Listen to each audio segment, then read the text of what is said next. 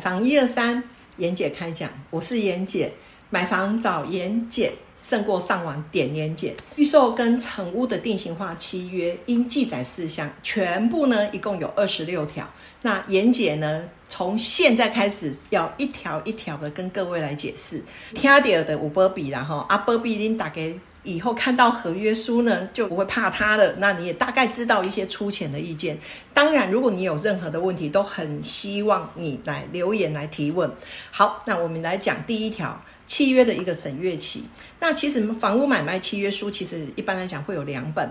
一本呢是房屋，一本呢是土地。那如果是起造人跟地主，就是所谓的呃起造人就是房屋的部分，地主呢就是土地的所有权人，那都是同一个人的时候，那么有些公司它就会变成是只有一本，那它会载明土地跟房屋的部分。那内政部有规定呢，它必须在你下完定金，甚至你不需要下定金，你只要去个案参观的时候呢，就可以把合约拿回去先看。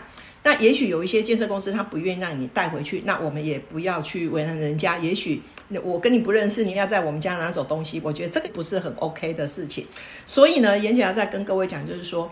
那你拿回去的这五到七天里面，你必须要逐一的去读完这合约的内容。那当然有一些是内政部应记载的事项。那像第一条，它就必须要记载载明所谓的审阅期的部分。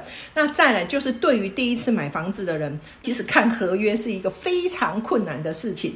所以呢，接下来妍姐就让大家呢，就是一次。